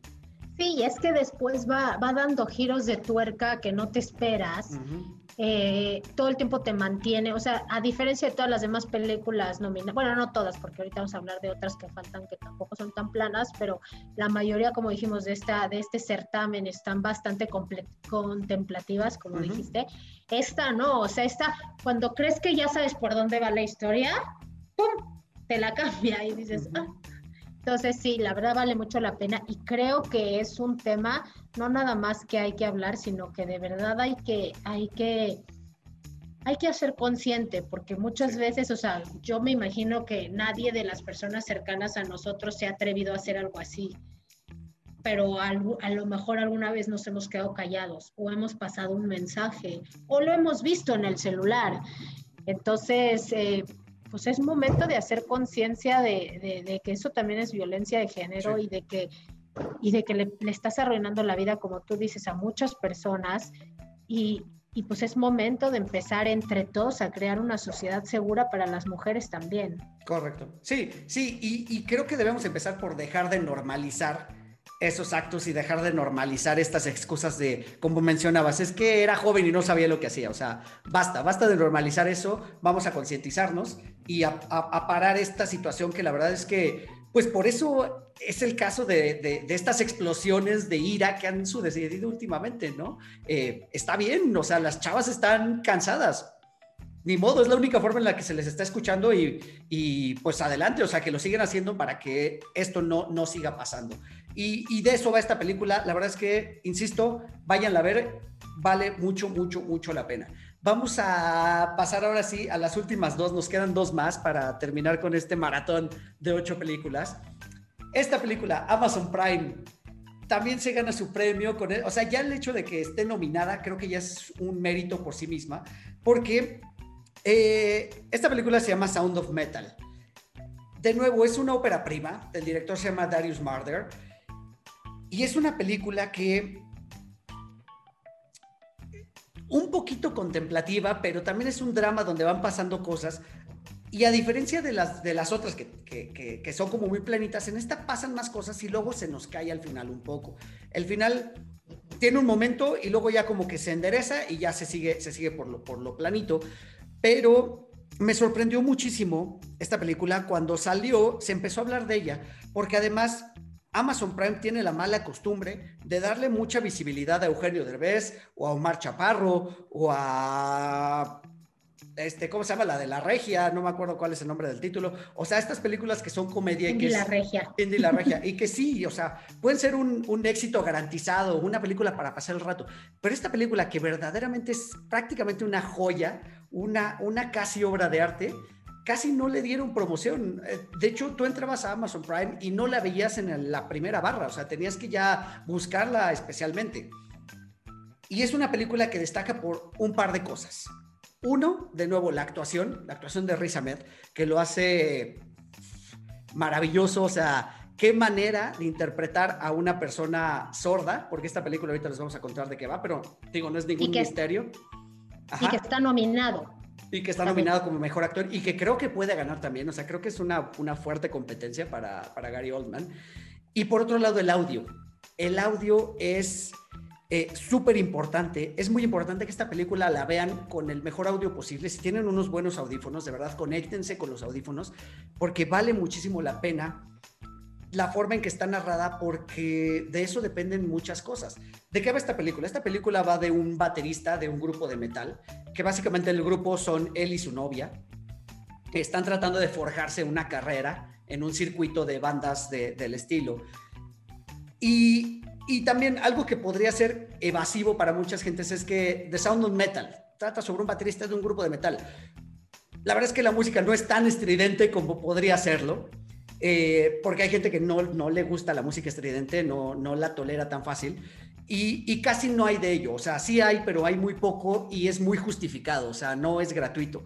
Entonces, por ese lado está bien, entonces no, no se espanten que eso no los ahuyente. Y bueno, es este baterista que de buenas a primeras, de un día para otro, se, queda sordo. Básicamente, deja de escuchar. Entonces, imagínense, si para una persona común y corriente, para ustedes o para mí, perder cualquiera de nuestros sentidos, la vista, el, gusto y el olfato ahora con el COVID, este, o el oído, debe ser traumático en realidad. O sea, haber tenido un sentido y haberlo perdido debe ser traumático. Imagínense un poco para un músico que pues de eso vive, esa es su pasión, perder el oído. Y es un shock fuertísimo y la verdad es que la actuación de Riz Ahmed para demostrar este shock por lo que está pasando y básicamente es un renacimiento porque él tiene que aprender a dejar de escuchar. Tiene que aprender a dejar de escuchar para, para seguir con su vida. Y después de esto, no ser ni de aquí ni de allá, o sea, ya no ser ni aceptado ni por la, comunidad eh, de sordos, ni por la comunidad, pues, digamos, voy a entrecomillar sin que esto se malentienda, normal. También eso es un drama, o sea, porque se queda viviendo en ese limbo, o sea, está en medio de los dos mundos. Se resiste a pasar a un mundo por completo, pero tampoco es aceptado en el otro. Entonces, todo eso se ve reflejado en esta película y es una historia que también, sí, también puede ser un poco eh, heart touching, o sea, sí te toca y sí te apachurra un poquito. Sí, a mí esta película se, me encantó.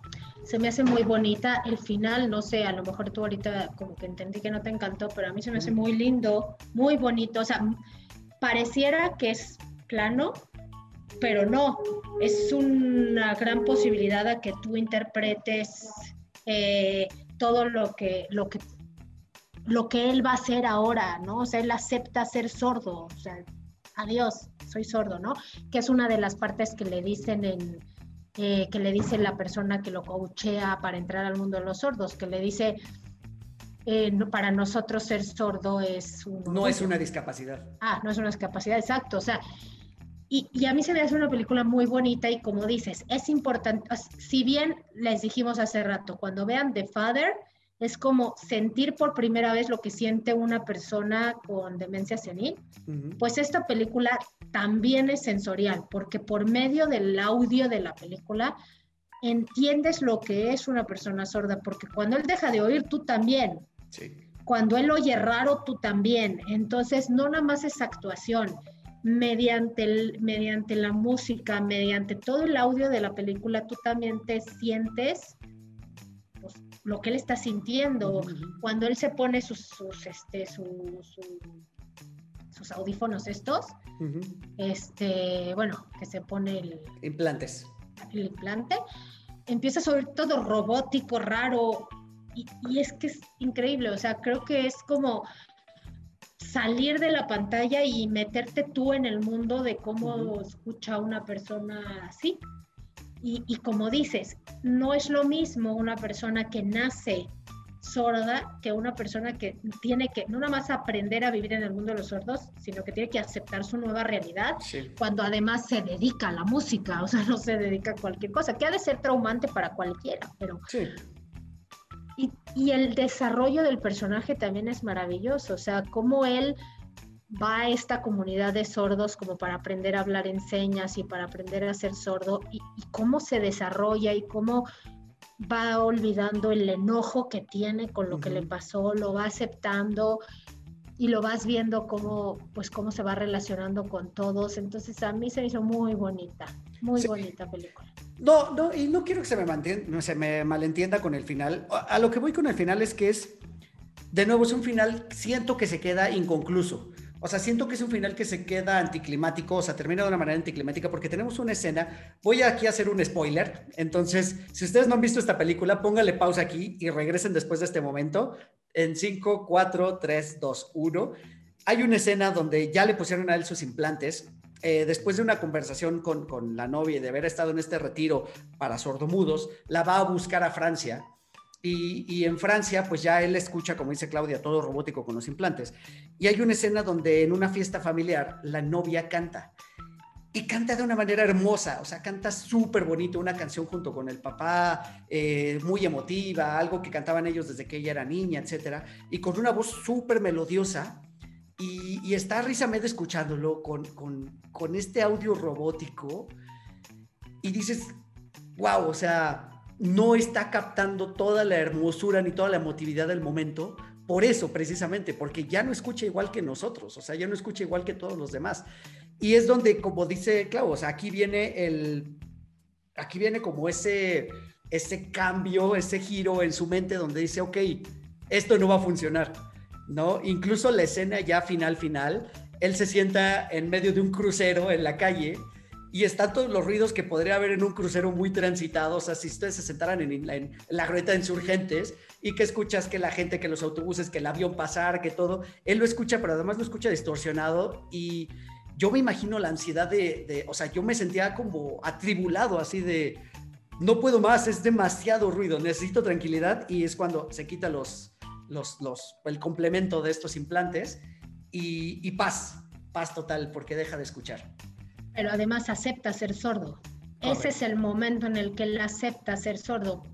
Y por eso creo que no es un final, o sea, es un final que te deja que tú interpretes lo que va a ser el después. Va a regresar a la comunidad de sordomudos a enseñarle a los niños batería por las manos, o va a dedicarse a la música, o va a dedicarse a otra cosa, pero es fuertísimo en, con este simple hecho que él se quita los aparatos, dice, esta es mi realidad y esto es lo que soy y esto es lo que me pasó. Y es injusto y es feo, pero es lo que me pasó. Y creo que en ese momento es cuando él empieza a apreciar, porque entonces te das cuenta que ve a los niños jugando, ve los coches, o sea, ve cosas que a lo mejor antes no, no vemos porque pues, estamos escuchando y no contemplamos otras cosas. Pero lo más importante al final es que él acepta ser sordo.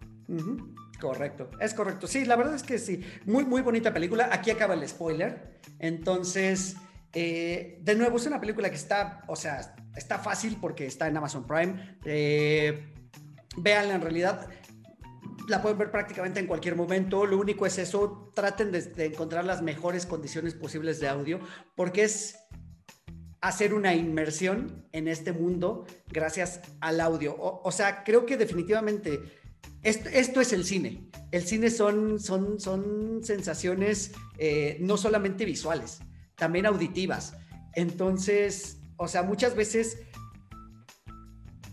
el audio se utiliza así para darle más fuerza o entonación a alguna escena con la música, eh, incluso los mismos silencios ayudan a enfatizar algo aquí creo que es el ejemplo perfecto, o sea, es el ejemplo perfecto de cómo se utiliza un buen audio para una, para una película, gran, gran película. Creo que es de las que están, son como, como también como medio, no, no de las favoritas, como un poco caballo negro, pero qué, qué padre película, insisto, y, qué, qué bonita, y también sí, sí, también me tocó el corazón. Sí, sí vale la pena, Amazon Prime, también vayan a ver, vale la pena, sí es, sí es una película bastante bonita. Así es, así es, así es. Vamos por la última de esta tarde-noche que estamos platicando. Eh, esta película me sorprendió muchísimo. Esta película es de las que no esperaba gran cosa en realidad.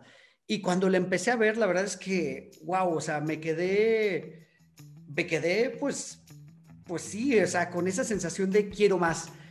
Me entretuvo mucho y también es una película de Netflix eh, The Trial of the Chicago Seven es otra de esas películas basada en un hecho de la vida real.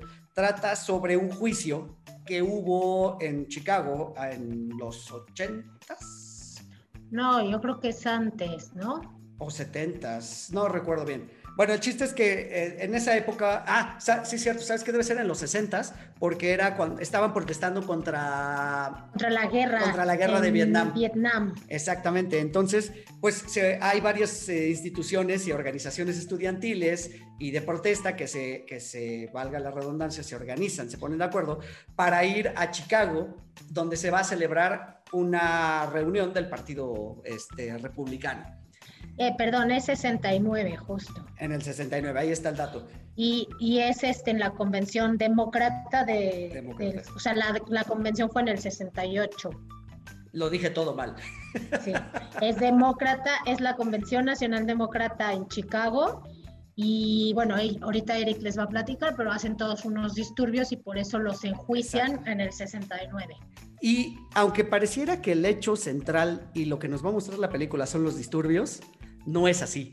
Toda la película gira alrededor del juicio. Y qué, qué, o sea, la verdad es que qué forma tan entretenida de narrar un juicio.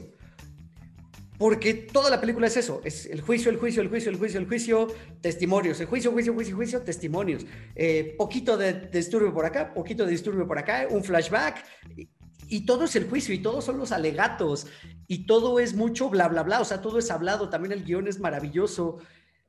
¿Qué, qué película de verdad tan, tan entretenida? Además, tiene un casting. Elenco. Exacto. O sea, creo que el casting es el casting más eh, abundante de estrellas actuales de Hollywood. Sí, yo la verdad es que me encantó. La disfruté muchísimo también y es como es lo mismo que hemos venido hablando en, todo, en toda esta plática.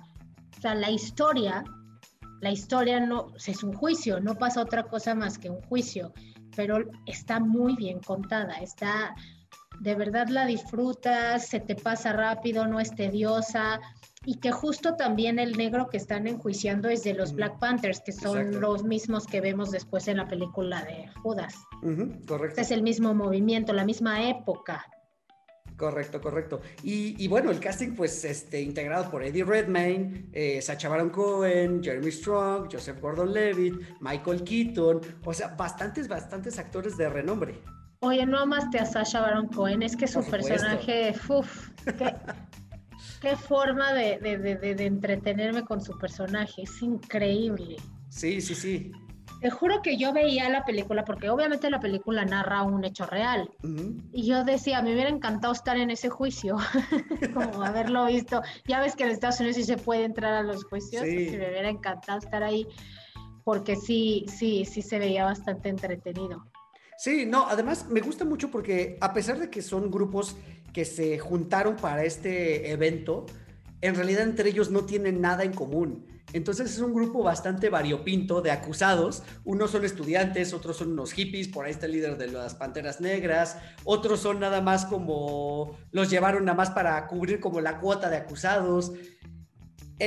los abogados, o sea, Joseph Gordon-Levitt en este caso es el, el fiscal y también ese papel de, o sea, lo entiendes de que él no es el malo él está haciendo su chamba, o sea, y eso es lo que me encantó. Hay un punto donde, porque estos acusados no están no están este, presos, sino están llevando su, juicio en, libertad, o sea, solamente se tienen que presentar. Entonces, en un momento donde el fin de semana eh, eh, el fiscal se encuentra a un par de estos acusados y platican entre ellos como personas comunes y corrientes y se dice, ¿sabes qué? Hoy no vamos a hablar de lo que pasa dentro del juicio porque es fin de semana y vengo con mis hijas a tomar un helado al parque. Entonces eso me encantó, donde, pues, perdón, pero aquí el antagonista no es el malo, no es el malo de la historia, simplemente él está haciendo su chamba. Además, eh, al principio de la película lo ves a él, que es un como un abogado muy joven. Y le están dando la oportunidad de manejar el juicio más mediático de, la época.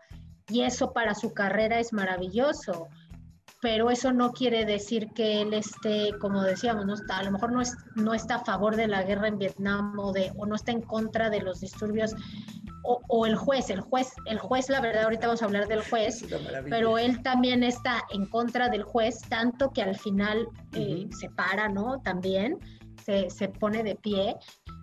Eh, pero pues es que es bueno para su carrera y es a lo que se dedica y ni modo, le tocó estar de ese lado y, y, pues lo tiene que hacer. Sí. Pero el juez, resulta que el juez, sí, yo leí que el juez fue catalogado el peor juez de la historia. Y es que además, o sea, no sé cómo se... Está terrible. Sí, no sé cómo se designan los, los, jueces en Estados Unidos o depende de, de, qué dependa. Pero este juez, este personaje, como nos lo printan, es un ancianito, bueno, un anciano, ya un, un señor entrado en años, y que es bastante testarudo y es bastante, pues, ¿cómo llamarlo? Como, como muy cuadrado y, quizá eso era lo que se buscaba, ¿no? Que, con la forma de ser del juez no permitiera que se salieran como por la tangente, ¿no? Que buscaran como esos huequitos, o sea, que él les cerrara como todas las, pues todas las, las, opciones por donde pudieran escapar, porque el chiste es que, pues querían demostrar que lo que habían hecho estos eh, manifestantes estaba mal. Y, hay un punto donde pues se tiene que definir quién inició la pelea, si los policías o los manifestantes. Y el juez está cerrado en que no, en que son culpables, culpables, culpables, culpables.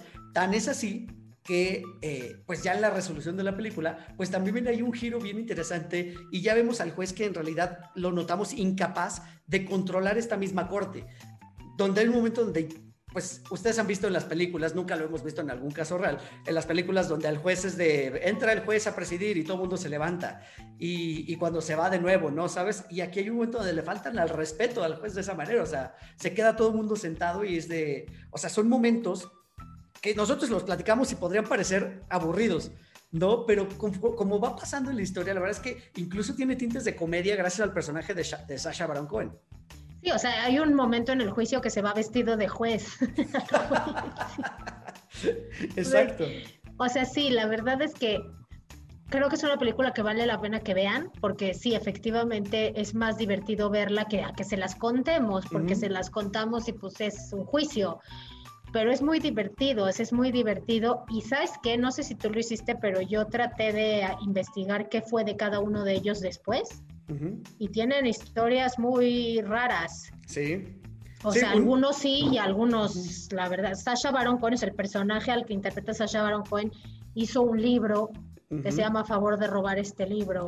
y luego se suicidó. Correcto. Pero su compañero, el hippie, se volvió un empresario como muy. De Wall Street. prominente, ajá. Entonces, como que sí, está, está bastante interesante eh, porque pues fue un hecho real en una época que ya lo habíamos visto también en, la película de, Mesías Negro, una época muy turbulenta para los Estados Unidos, en donde, pues, ok, los negros por un lado, pero aquí es pues un montón de grupos de estudiantes en contra de la guerra de Vietnam, en contra de, la policía, que no tiene que ver con ser negros, pero que pues era, que lo mismo era en México, ese es el 68. Entonces es una época en el mundo muy turbulenta, muy turbulenta que vale la pena, pues nosotros que no lo vivimos, estudiarlo, aunque sea a través del cine.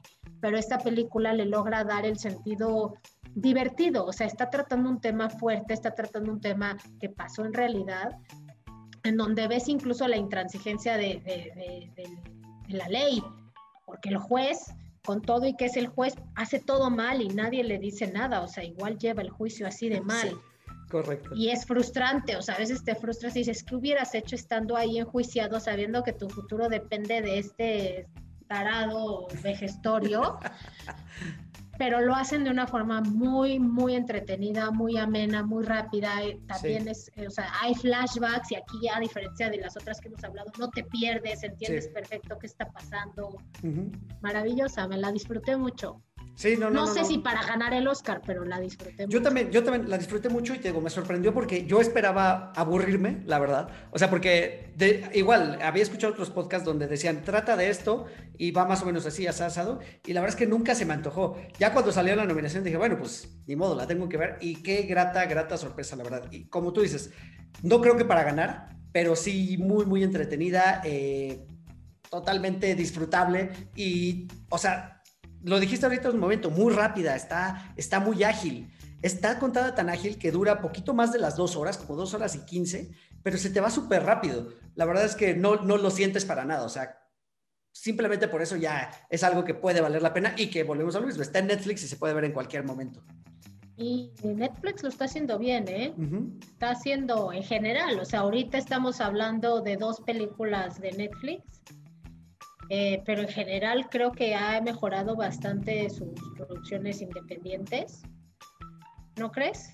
Pues es, es que es un volado, o sea, Netflix, y lo voy a repetir como siempre que hablo de Netflix, Netflix con esa necesidad de llenar de contenidos su plataforma, porque cada vez se le están yendo más los contenidos eh, externos, está sacando tantas cosas que no todo puede ser bueno. sí, eh, claro, claro, pero pues tú mismo lo dijiste, Amazon Prime le pega un tema mucho más. Ah, porque digo, ya podremos hablar eh, más adelante de eso, pero la de Nuevo Orden, ¿la viste? No la he visto, pero ya está en Amazon Prime, correcto. Eh, creo que esa sí le, le, da fuerte a, o sea, pone bien parado a, Amazon Prime. No la he visto, no la he visto. Tengo, tengo la intención de verla porque se ha hablado mucho, mucho de ella, para bien y para mal. Entonces, sí, sí me llama muchísimo la atención. Lo que a mí me llamó la atención es que no, o sea, no la metí, México no la mandó como en sus nominaciones para película al Oscar pero ganó un buen de premios. Sí, sí, igual que con este Ya no estoy aquí, que también creo que era oscareable sin ningún problema. O sea, muy, muy buena película y que también está en Netflix y es de las mejores películas mexicanas que yo he visto en los últimos tiempos. Ah, no la he visto, la voy a ver. Ve a verla porque la verdad es que vale, vale mucho la pena. Y, pues bueno, así terminamos esta, esta lista, este maratón que, que cumplimos de nuevo, vimos ocho películas el día que sean las 10 nominadas que se permiten, eh, esperemos que sea en una temporada un poquito más amplia para no verlas todas en tan solo tres o cuatro semanas, porque si de pronto te satura de información, entre otras cosas que van saliendo y que si te quieres poner al día y que si quieres ver de pronto Friends por 800 vez, este, también lo puedes hacer. Sí, la verdad es que siempre, siempre es muy poco tiempo, por, sobre todo en México, porque en Estados Unidos son películas que salen pues durante el periodo del año quizá, pero aquí todas las mandan a un periodo de, digo, ahorita los Óscares se atrasaron a abril, normalmente son en febrero, las películas nominadas te las dan en enero. Exacto. Sí, sí, da Pero bueno, mientras, mientras los Óscares sigan, aquí seguiremos nosotros haciendo la tradicional crítica en cuatro de Lorian de los Óscares. Exacto. Pónganos sus quiniela, pónganos su quiniela, que, ¿quién creen que va a ganar? ¿Cuál es tu favorita y cuál crees que gane? Digo, mi favorita es eh, Promising Young Woman, es mi película favorita, pero creo que va a ganar Nomadland. Sí, fíjate que yo coincido en que me voy con la tendencia, creo que va a ganar Nomadland. Y para mí mi favorita es The Father. The Father. Sí, The Father me gustó muchísimo cómo está contada. Y bueno, esta vez no nos vestimos de gala porque pandemia, estamos cada quien en nuestras casas, entonces, pero esperemos el próximo año volvernos a vestir de gala para esta ocasión y, a y poder ver las pelis en el cine sin riesgo, porque de que se puede, se puede, pero como dices, no vale la pena arriesgarse ahorita. Pero yo en lo personal, aunque mucha gente sí ha hablado de, de pues ya la comodidad de hacerlo en tu casa, yo en lo personal sigo creyendo que muchas de estas películas se ven en el cine, en grande, oscuro y sonido envolvente. Sí, y además porque te comprometes con la, o con la película, o sea, porque ya llegaste, o sea, ya viajaste de tu casa al cine, ya compraste tu entrada, compraste tus golosinas, ya te sentaste y ya le pusiste silencio al celular. Entonces, en casa es un poquito más fácil que diga, ah, bueno, le pongo pausa y voy a hacer otra cosa, o, me enviaron un mensaje o una llamada. Entonces, creo que te comprometes y es parte de la experiencia del cine. Yo también lo extraño muchísimo, como extraño grabar en persona. Espero que pronto ya este, podamos retomar estas grabaciones. Pero bueno, mientras vamos a seguirnos cuidando. Muchísimas gracias a todos por escucharnos. Muchas gracias por, los comentarios. Ah, muchas gracias a Pau, mi hermana, que nos hizo favor de mandarnos los, los loguitos para este episodio especial y toda la gráfica de este episodio. Muchas gracias Pau. La verdad es que quedó bien, bien padre. Y bueno, pues nada, sigan escuchando Cuatro DeLoreans. Eh, repito lo mismo, sigan las redes en Facebook, Twitter, Instagram, cuatro con número de Lorenz, así como de Lorenz, así como se escucha. Y bueno, un like es muy importante, un comentario, en, ya sea en YouTube o en Facebook o en Twitter o en Instagram, donde quieran, déjenos un comentario, nos ayuda mucho a crecer. Una recomendación también, eh, pues nos hace muchísimo, muchísimo bien. Clau, ¿cómo te encontramos para leerte en redes sociales? Instagram, Clau Mendelsberg nada más, no tengo otras. Pinterest, pero no creo que me quieran seguir ahí. haces bien, haces bien, menos en qué perder el tiempo. ya saben que yo soy Eric Motelet, arroba Eric Motelet en todas las redes sociales. Y pues nada, eh, vamos a esperar, los Óscares son este fin de semana, vamos a ver a los ganadores, ya los publicaremos también aquí en la página y nos escuchamos el próximo martes. Bye. Adiós a todos. Pueden encontrar a 4 DeLoreans en Spotify, iTunes y YouTube. Conducción y concepto, Eric Motelet. Voz en off, Poli Huerta. Sigan escuchando 4 DeLoreans porque el próximo martes voy a enviarlos de vuelta al futuro.